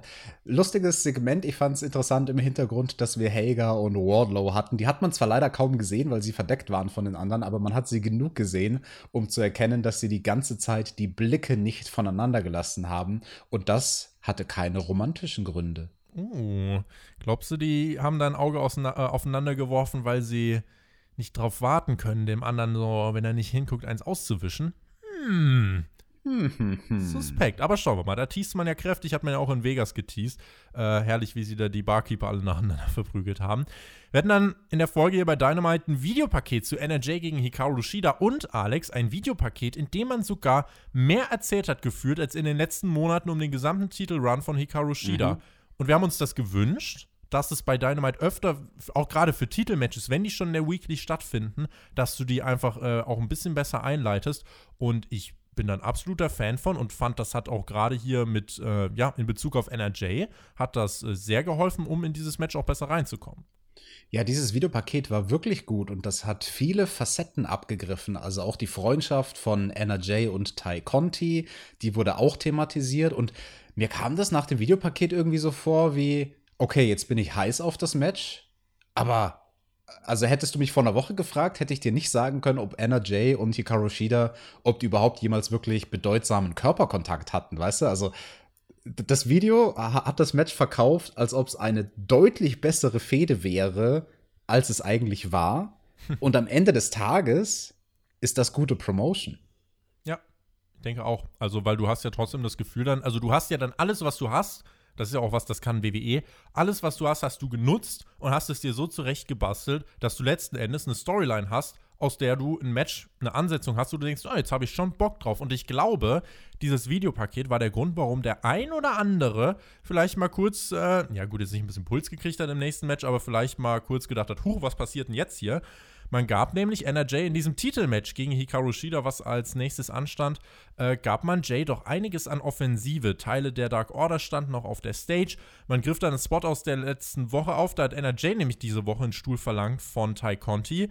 Ty Conti hat gezögert, wollte es nicht zulassen. Der Ref hat dann schließlich verhindert, dass der Stuhl in den Ring gelangt. Aber dafür hat die Dark Order sich den Candlestick von Shida geschnappt. NRJ schlug zu, Cover, aber Kickout von Shida. Dann spielte man wirklich mit dem Sieg. Jay konterte sogar den Falcon Arrow, wieder ein Nearfall. Und ich glaube, da haben einige gedacht, oh, der Titel könnte ja wirklich wechseln. Und ich hätte jetzt ehrlich gesagt gar nicht mal so ein großes Problem damit gehabt, weil es ein Überraschungsmoment gewesen wäre, der sinnig dahergekommen wäre. Shida kommt dann aber zurück, Knee Strike und der Sieg. Aber da war sie schon sehr in Bedrängnis, finde ich. Und dieses Match hat NRJ gut getan. Das war auch für mich das beste Shida-Match seit vielen, vielen Wochen. Hat Spaß gemacht. Props an NRJ. Ich glaube, die ist für ihr Erfahrungslevel schon ziemlich weit im Ring. Definitiv. Also ich muss erstmal kurz unsachlich sein, bevor ich auf das Wrestling-Handwerk in diesem Match zu sprechen komme. Als NRJ da rauskam, also in den Klamotten und bei dem Entrance, du, da habe ich aber auch erstmal ein bisschen Lecker Match, sagt man hier in Köln, glaube ich. Das ist mal wirklich ein lecker Match. ist NRJ. Oh, oh, da, ja, da muss sie sich battlen mit der Serena Deep, mhm. aber oh, das Deine ist, Serena äh, ist mein Sammy. Ja, das trifft's ganz gut. Das, ja. das trifft's ganz gut, ja. Das, äh, das würde ich unterstreichen. Nee, also definitiv eine Augenweide, die NRJ. Und das Match fand ich auch sehr viel besser, als ich erwartet hätte. Ich, ich, ich habe mir den Titelwechsel tatsächlich gewünscht am Ende. Das liegt daran, dass das Match gut war davor. Liegt aber auch daran, dass ich von Hikaru Shida einfach genug gesehen habe. Das haben wir in den letzten Wochen und Monaten ja oft genug gesagt. Die, die ist eigentlich jemand. Gibt es noch jemanden da draußen, der Hikaru Shida noch sehen möchte? Also, falls ihr der eine seid, dann schreibt uns das bitte in die Kommentare. Aber man hat hier noch nicht den Titelwechsel gebracht, hatte aber eine sehr gute, wie ich finde, Nearfall-Phase. Mhm. Also, das war besonders das eine Ding an dem Match, was wirklich gut funktioniert hat in meinen Augen. Die Nearfall-Phase, das war interessant, weil, wie formuliere ich das jetzt? Ich glaube, die Nearfall-Phase hat noch besser funktioniert in der Praxis, als die beiden sich das vorher in ihrer Vorstellung auf dem Papier gedacht haben. Einfach dadurch, dass, dass manche Konter, vor allem dieser Falcon Arrow Konter, wo NRJ dann auf Hikaru Shida gelandet ist. Und man hat erst überlegt, äh, war das ein Abfuck oder war das so gewollt? Und ab die dem haben Moment. nicht gezögert, sondern die haben dann ziemlich schnell wirklich immer durchgezogen. Das fand ich Ganz gut. genau. Das Tempo wurde einfach äh, schneller und schneller. Es hätte von Hikaru Shida gegen Ende hin sogar noch einen Tacken vehementer sein können. Also da hätte sie noch mal ein bisschen mehr sogar aufdrehen können. Aber das ist jetzt Meckern auf hohem Niveau. Also ich finde, das war sehr, sehr gut gut, wie in der Finish-Phase dieses Match schneller und schneller geworden ist und wie auch jeder Nearfall mehr und mehr bedeutet hat als die Nearfalls davor. Ich habe es mir zweimal angeschaut. Das, das Einzige, was ich geändert hätte, wenn ich das Layout gemacht hätte von einem Finish. Ich hätte nach dem Schlag mit diesem Kendo-Stick ins Knie, da hätte ich äh, NRJ noch mal einen Nearfall zusätzlich gegeben durch irgendeinen aktiven Move. Ne, weil der Konter vom Falcon Arrow, der war, wie gesagt, ein Konter. Und, und ich finde, danach, nach dem Falcon Arrow Konter, hätte es von NRJ noch eine Offensivaktion gebraucht. Und dann eben die drei großen Spots hintereinander von Hikaru Shida. Aber ja, also besser, besser als ich erwartet habe. Da bin ich sehr gespannt, was Jim Cornette zu diesem Match sagt. Ob, ob der das zerreißt und da irgendwie was anderes gesehen hat als wir, weil ich, ich glaube auch durchzuhören, dass du das auch nicht schlecht fandest. Ganz im Gegenteil, oder? Deutlich besser als viele Women's Matches, die wir sonst bei Dynamite sehen. Also wenn ich ja an Hikaru Shida gegen Big Swole denke, was ja komplett auseinandergefallen ist, ähm, muss man sagen, war das hier wirklich, wie gesagt, eines der besten Shida-Matches seit vielen, vielen Wochen. Ich war ja sehr zufrieden mit. Und ich glaube, das Videopaket hat bei mir noch einfach ein bisschen dazu beigetragen, dass ich auch noch ein bisschen mehr drin war, dass dieses Match nicht komplett random daherkam. Und insofern war das äh, eine coole Sache. Unser Patreon-Supporter äh, Bruninho hat gefragt, wo ist denn eigentlich Riho unter der ähm, Review aus der letzten Woche? Gude hat schon. Gude hat schon geantwortet, die hängt in Japan fest und das ist tatsächlich so. Also die äh, ja, kann oder mag noch nicht einreisen. Das ist ja so, du musst dann natürlich auch erstmal zwei Wochen in Quarantäne, dies, das. Ähm, das ist der Grund, warum sie da jetzt im Moment verhindert ist. Ähm, ja, Rio wäre jetzt natürlich noch eine, eine, zusätzliche Bereicherung, aber ich finde, in den letzten Wochen hat sich im Frauenroster schon einiges getan. Wir hatten jetzt hier ein gutes Match mit Hikaru Shida, du hast Serena Deep gehabt, du hast Britt Baker, die wieder zurück ist, Thunder Rosa hat äh, Spot, äh, Spotlight bekommen.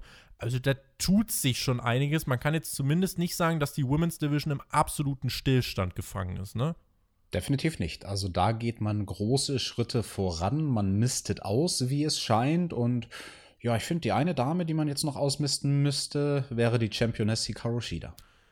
Wir haben jetzt gerade schon darüber geredet, wie, äh, wie, wie hübsch du Serena Deep findest, wie hübsch du mm. auch ähm, NRJ findest, wie hübsch ist Abaddon. Mm. Oh Gott, hör mir auf. dieser, dieser nicht gesund aus. Also ich bin davon überzeugt, dass die Coronavirus hat. So wie die dann da aus diesem Tunnel rausgekrabbelt kam und erstmal überall ihr Blut verteilt. Also das ist überhaupt nicht hygienisch. Das erfüllt keinerlei Corona-Bedingungen. Und dann schleckt sie auch noch den Champion-Titel ab von Hikaru Shida, die da total erschrocken äh, erstmal zu Boden fällt. Hätte ich auch gemacht. Ja, also der Champion-Titel, der kann jetzt nicht mehr angelangt werden. Der ist jetzt auch Corona infiziert. Der Champion-Titel muss in Quarantäne. Ist das der Grund? Hat sich das Tony Khan gedacht? So wird er die Damen-Division los und kann sie aus dem Fernsehen streichen, indem ja. er sagt, der Titel, der Gürtel selbst muss in Quarantäne. Wegen mittelschwerem Corona-Verlauf. Und Abaddon leckt einfach jetzt alles an und was sie anlegt, gehört ihr. Das ist die alte Kindergartenlektion. Fand ich aber, also der Moment war cool. Das Einzige, was mich gestört hat, ist, dass man so schnell dann in irgendeine belanglose Matt Hardy-Promo reingeschaltet hat, weil ich finde, das hat ja eigentlich ganz gut gewirkt. Und Abaddon, also sie hat auf jeden Fall einen einzigartigen Charakter den sie, wie ich finde, auch wirklich authentisch rüberbringt und auch der ganze Look ist ja wirklich unique. Jetzt ist natürlich die Frage, ist sie im Ring bereit, einen World Title zu gewinnen? Also es gab ja, die Show war aufgezeichnet, es gab ja dann noch mal diesen eingesprochenen Audioschnipsel von Tony Schiavone, der ja dann dort noch mal gesagt hat, ja, Abaddon, sie ist äh, gekommen, um den World Title zu holen von Shida. Und wenn man das im Nachgang nochmal einspricht, dann ist das ja ein klarer Fingerzeig. Weiß ich jetzt nicht, ob das nicht ein bisschen zu früh ist, aber ich glaube, Abaddon als Act kannst du ziemlich krass auf jeden Fall inszenieren. Auch was du beim Entrance machen kannst mit Licht und Rauch und Blut und so. Steckt schon einiges drin. Ja, vielleicht. Ich, ich lasse mich gerne davon überzeugen. Und wenn es nur ist, um Hikaru Shida jetzt noch eine Titelverteidigung zu geben, bevor sie dann von irgendjemand anders entthront wird, dann finde ich, hätte das sogar auch seine Daseinsberechtigung. Mhm. Weil Abaddon, die hat man ja jetzt konsequent aufgebaut die letzten Monate. Wir reden da jetzt nicht von Wochen. Ne? Also die hat bei, bei Dark, Dark halt, ja. da hat die so viele Siege gesammelt und ist da in den Rankings immer irgendwo weit oben oder zumindest mal in der Mitte, so auf Platz 3 meistens. Also kann man, kann man machen. Aber ob sie die Championess wird, ah, ich weiß ja nicht freue mich auf jeden Fall, dass sie von ihrer äh, Hals- bzw. Kehlkopfverletzung dann relativ schnell doch wiederkommen konnte. Sollte ja ein Match gegen Ty Conti bestreiten, da ist diese Verletzung dann passiert. Das wurde rausgeschnitten vor ein paar Wochen und hier ist sie jetzt wieder. Ja, und dann schaltete man leider, ohne dass das wirklich wirken konnte. Also Abaddon kam heraus, Titel abgeschlägt, alles voller Blut und äh, ja, mittelschwerer Corona-Verlauf. Und dann schaltete man in eine Matt Hardy-Promo, der gesagt hat, ich möchte euch inspirieren, weiterzukämpfen. Nach dem Sieg in der Elite Deletion war ich zurück. Das Jahr, wenn ich das schaffen kann, könnt ihr es auch schaffen. Fragt euch immer, was würde Matt tun? Das habe ich halt zur Kenntnis genommen und ich hätte es vergessen, wenn ich es mir nicht aufgeschrieben hätte. Also ich soll machen, was Matt tut. Also wenn mich jemand nervt, soll ich mir einen Stuhl nehmen und mit der Kante jemanden an die Stirn schlagen, ins Gesicht, damit es einmal so richtig schön Klong macht. Okay. Deinem Chef zum Beispiel. ich mag meinen Chef. Eigentlich meistens. Eig eigentlich. Okay.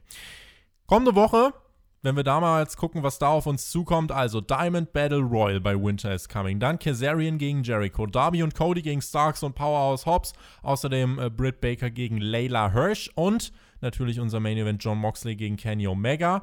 Dann erfuhren wir noch, dass Tess die Arena verlassen hat mit seinem Sohn Hook. Ricky Starks hielt eine Promo. Brian Cage und Hobbs waren auch hinter ihm. Tony Khan behandelt uns gut, packt uns in den Main Event, bezahlt uns gut, aber Cody, was du machst, kotzt uns an.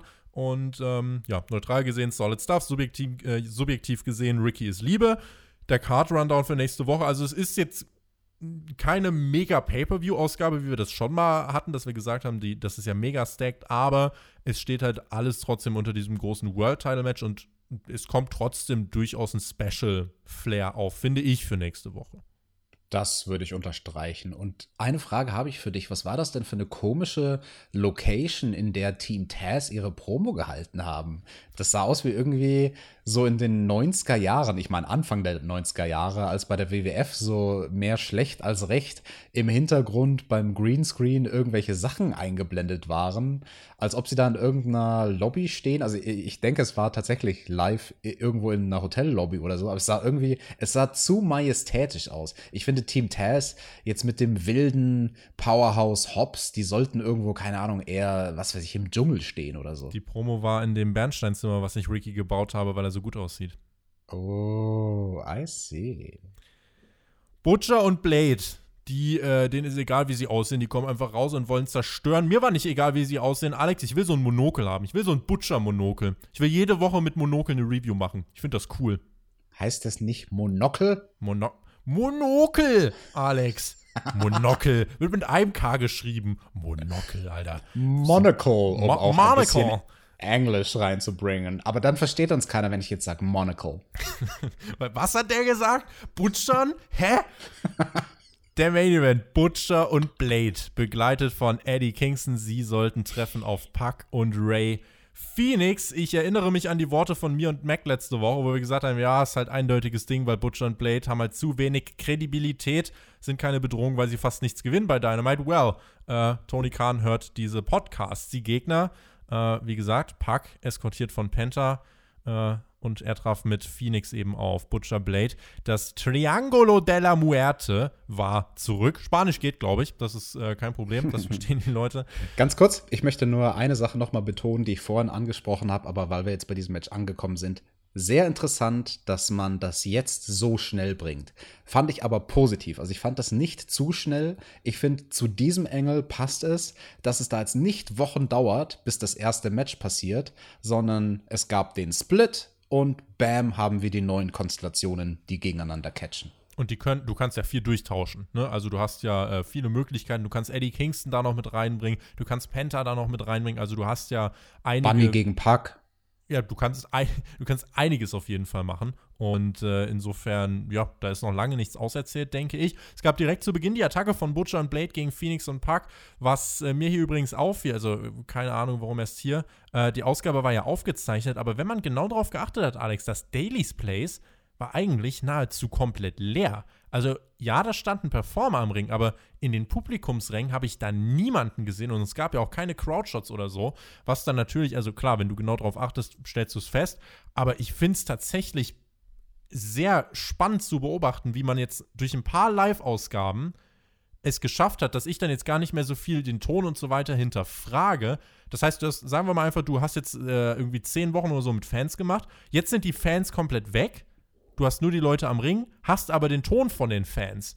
Und ich finde es krass, wie du unterbewusst dann das erst nur wahrnimmst, wenn du exakt hinschaust und dein Hirn sonst aber diesen Status quo so schnell annimmt. Das muss ich sagen, fand ich hier ganz faszinierend beim Gucken. Sehr interessante Beobachtung und mir ist es nur einmal in dieser Show on, äh, aufgefallen und das war ganz am Anfang bei, bei ich glaube, dem allerersten Match Hangman oder bei dem Silver, Seg- oder? Genau, oder bei dem Segment danach. Auf jeden Fall, am Anfang der Show ist es mir einmal aufgefallen, dass Zeug aus der Konserve kommt, weil es zu laut war, weil es Mhm. zu übertrieben war von der Reaktion. Aber den Rest der Show, finde ich, haben sie das besser gepegelt. Also auch vielleicht mal da ein Lob an den Soundmann. Das ist keine leichte Aufgabe, da schnell die richtige Lautstärke und Intensität zu finden, in der man die, die Publikumsgeräusche aus der Konserve bringt. Und vor allem, was ich da immer schwierig finde, ist, du willst nicht, dass es sich äh, immer gleich anhört. Du willst nicht dieselbe Frau nach zweieinhalb Minuten immer wuhen hören. Das äh, sind Dinge, die äh, können sehr schnell sehr nervig werden. Eddie Kingston war bei diesem Main Event am Kommentatorenpult unterwegs, wie immer eine Bereicherung. Das Match ausgeglichen. Phoenix wurde zerstört, gab dem Hottag zu Pack, der durfte auch aufräumen. Wir lieben äh, Pick, Pack, Bing Bong oder wie auch immer Eddie ihn vorhin genannt hat. Äh, Pac-Man. Pac-Man. Und hier durfte Pack ein tolles Comeback hinlegen. Technisch so unfassbar versierter Kerl. Auch eine absolute Bereicherung im Ring. Äh, zeigt er auch hier. Es gab eine Shooting Star Press. Auch da letzte Woche. Auch das wurde uns auf Patreon geschrieben. Unser Supporter Zackplay hat da geschrieben. Pack hat letzte Woche den Black Arrow nicht gezeigt, sondern eine Shooting Star Press. Das ist ein Fehler, den wir hier nochmal korrigieren. Auch hier, Pack äh, will wieder die Shooting Star Press zeigen. Lässt sich Zeit, aber sie geht nicht durch. Power Slam von Blade und der Butcher bekamen dann den Tag. Der Butcher köpft Pack mit einem Lariat. Und da musste Pack ordentlich kassieren. Phoenix unterbrach dann das möglicherweise finale Cover, wurde dann aber aus dem Ring geworfen. Eddie meinte, geil, ich hoffe, der hat sich verletzt. Und dann ergriff Eddie Kingston die Initiative, denn Bunny lenkte den Referee ab. Eddie Kingston schubst Phoenix vom Top Rope. Butcher und Blade zeigen Full Death gegen Phoenix, der Pin im Anschluss und Alex Butcher und Blade besiegen Ray Phoenix und Pack in diesem Main Event. Aber ihr hattet doch gesagt, die hätten gar nicht genug Kredibilität, um sich einen Sieg zu holen. Hm, haben wir. Tja, da wurden wir mal überrascht von dieser Booking-Entscheidung. Ansonsten kann ich nur unterstreichen, was du sagst. Also Park halt vor allem, der ist wirklich, der hat so einen Mehrwert, jetzt wo er wieder da ist. Der Mann mit seinem Move-Arsenal, mit der Sternschnuppenpresse, mit dem schwarzen Pfeil. Tolle Sachen. Ich habe ja mit diesem Sieg, muss ich sagen, gar nicht so wirklich gerechnet. Äh, ich habe natürlich die Spoiler, also es gab seit letzter Woche schon die Spoiler. Ich habe das natürlich alles ein bisschen mitbekommen, aber habe gedacht, na, wartest du mal ab, ob das wirklich so passiert ist. Und wenn wir immer kritisieren, dass Butcher und Blade nichts gewinnen, dann wäre es jetzt dumm, sich hier hinzustellen und zu sagen, warum gewinnen die? Zudem hat man ja auch Phoenix gepinnt und nicht Park. Das ist, denke ich, auch so in Ordnung. Und mit dem Eingriff schützt man ja auch trotzdem Phoenix und Park. Also die Heels bekommen hier den Sieg. Die äh, Faces, Death Triangle, ich glaube, die werden sich die Siege in mehrfacher Form zurückholen. Es gab dann Beatdown nach dem Match. Äh, die Heels haben die Faces abgefertigt. Inwiefern man jetzt Death Triangle als Faces bezeichnen kann, okay. Das Ich fand wollte ich bis- nämlich gerade fragen, ja. ja, das, äh, es sind halt äh, ja, Berserker gegen Arschlöcher, so ungefähr. Und bis hierhin fand ich das aber trotzdem alles noch nachvollziehbar. Wir wissen, äh, dass Pack am Ende des Tages, glaube ich, oben stehen wird. Das baut man hier auch auf. Eddie Kingston zeigte zwei DDTs gegen Pack auf einen Stuhl. Ordentlicher Beatdown. Und dann wurde es maximal, also, nee, nicht maximal random, aber dann wurde es random. Denn Lance Archer kam heraus, attackiert Blade, attackiert Butcher, attackiert Kingston, half damit Death Triangle. Ja, Archer und Kingston haben eine Vergangenheit wegen dem Finish bei der Battle Royale bei All Out vor ewig langer Zeit. Ähm, aber Alex, damit endete dann die Show und das einfach jetzt hier so mittendrin, wo wir eigentlich jetzt gerade Pack und Eddie aufbauen, jetzt Archer und Eddie. Ach komm, ich Das- weiß gar nicht, was du hast. Lance Archer, der ist jetzt Babyface. Ja, ich mag ihn voll mit seinem fiesen Look und seinem fiesen Gesicht. Das kaufe ich total, dass der jetzt kein Böserwicht mehr ist, sondern ein liebes Babygesicht. Ja. Äh, Das war komisch. Also, wo, Ja, wa- wo ja. kam der denn her und warum? Und, und, und warum der, warum die Stimmungsschwankung? Also er ist ja sonst derjenige, der immer alle zermatscht und ja gut, er hat jetzt auch Leute zermatscht, aber Ne, Death Also- Triangle ja nicht. Also, es ist selten, dass, er, äh, dass er sich Ja, Partner das stimmt. Ne? Also, das und jetzt stell dir mal vor, so wie der Archer normalerweise die Leute nach oben in die Decke wirft, mit den Lucha Bros, die so gut springen können, da könnte er das auch easy machen. Da kann er die bis in die nicht vorhandene Hallendecke werfen. Ne? Ja, von Dark hängen nämlich schon äh, überm Ring irgendwie vier Luchadors über der Traverse und verhungern da oben. Da kannst du von ausgehen. Äh, nee, also das war als Showende, fand ich, äh, fand ich sehr komisch. Also an sich, der Grundgedanke, das nochmal mit Archer und Kingston aufzugreifen und das nicht zu vergessen, das finde ich nicht falsch. Aber der Zeitpunkt, du bist doch gerade dabei, Puck und Kingston aufzubauen. Äh, mach doch mal einen Schritt nach dem nächsten und lass die Storylines einzeln ausspielen äh, und verknäuel das nicht alles miteinander, weil das war so ein bisschen, äh, ja, das möchte ich kritisieren, das Ende dieser Show. Der Main Event selbst als Match war aber, äh, ja, der war gut und vor allem alles mit Puck ist jetzt gerade frisch, weil wir ihn jetzt über acht Monate nicht gesehen haben. Äh, das vielleicht noch dazu, ne? Ich werde Archer niemals als Babyface kaufen können, solange Musste er gemanagt wird. Nein, solange er gemanagt wird von Jake Roberts. Ich ja. habe nämlich immer noch eine Wut auf Jake Roberts von damals, kurz vor der Survivor Series 1991, wo er mit seiner Python den Macho Man attackiert hat und die Schlange hat ihm in den Arm gebissen. 29 Jahre später habe ich ihm das immer noch nicht verziehen. Ja, da hat er ordentlich Heat gezogen bei dir. Äh, gut, wenn das 29 Jahre nachwirkt. Insgesamt war diese Dynamite-Ausgabe, wenn ich gucke, es gab einige Sachen, die waren solide, es gab vieles, das war gut und es gab einiges, das war sehr gut. Das wenigste war schlecht. Ich glaube, wirklich schlecht war bei Dynamite jetzt nichts. Höchstens so ein bisschen fragwürdig. Also, ähm, wenn ich mal gucke, also ich bin Fan von Top Flight, die mag ich auf jeden Fall. Auch das Geschehen um den FTW-Titel, finde ich, ist spannend erzählt. Dagegen ist jetzt irgendwie Jade Cargill, die ist jetzt zum Beispiel wieder weg. Das ist jetzt nicht mehr da. Insofern, man mischt da gerade irgendwie viele Storylines so ein bisschen durcheinander und es wird alles zu so einem Woilknäuel, bei dem man den Überblick so ein bisschen verliert, wenn man mal eine Woche nicht einschaltet. Wobei, selbst wenn du einschaltest, das mit Lance Archer am Ende wird dich auch ein bisschen verwirrt haben. Insofern muss man aufpassen jetzt bei Dynamite, dass man sich nicht verzettelt. Ich habe aber nach Full Gear wieder das Vertrauen, dass diese Company ähm, weiß, wo sie hin will. Ich glaube, man hat da schon ein Ziel und man hat da eine Karte, auf die man hinarbeitet. Und äh, da rumpeln jetzt halt so ein paar Dinge kurz ein bisschen unharmonisch übereinander. Aber ich glaube, am Ende des Tages wird das schon hoffentlich Sinn ergeben. Aber so einen richtig krassen großen Kritikpunkt habe ich an dieser Dynamite-Ausgabe nicht. Yes, mein Fazit zur Show. NRJ sah so hot aus. Und das ist Alex Bewertung der Woche. Ist aber auch die einzige Bewertung, denn äh, oder willst du noch was nachschieben? Du hast jetzt die Chance äh, für jetzt hätte ich wieder einen englischen äh, Begriff genutzt. Äh, du hast jetzt die Chance zur Rechtfertigung, Alex. Ich stimme dir in allen genannten Punkten zu das ist auch das, was, denke ich, jeder, der mitdenkt, verstanden hat äh, durch deinen Kommentar. Insofern sehr gut, dass wir das nochmal ähm, klargestellt haben. Kommende Woche, Freunde, Winter is coming. Die Card äh, ja, ist okay, nicht mega krass. Äh, Habe ich vorhin schon gesagt, ist jetzt nicht irgendwie das krasse Pay-Per-View-Feeling, aber es ist eine große, große Ankündigung und ich bin da mal gespannt, was passieren wird. Schreibt uns eure Meinung zur Show in die Kommentare. Wir sind wieder, wie gesagt, monetarisiert und äh, insofern, ja, sind wir jetzt wieder richtig, richtig on fire, müssen uns nicht mehr ganz durch den Winter schleppen und äh, in diesem Sinne, Mädels, wen es betrifft, bis nächste Woche. Ich freue mich, Alex. Gib dir die Schlussworte und sage genießt Wrestling. Macht's gut. Auf Wiedersehen. Tschüss.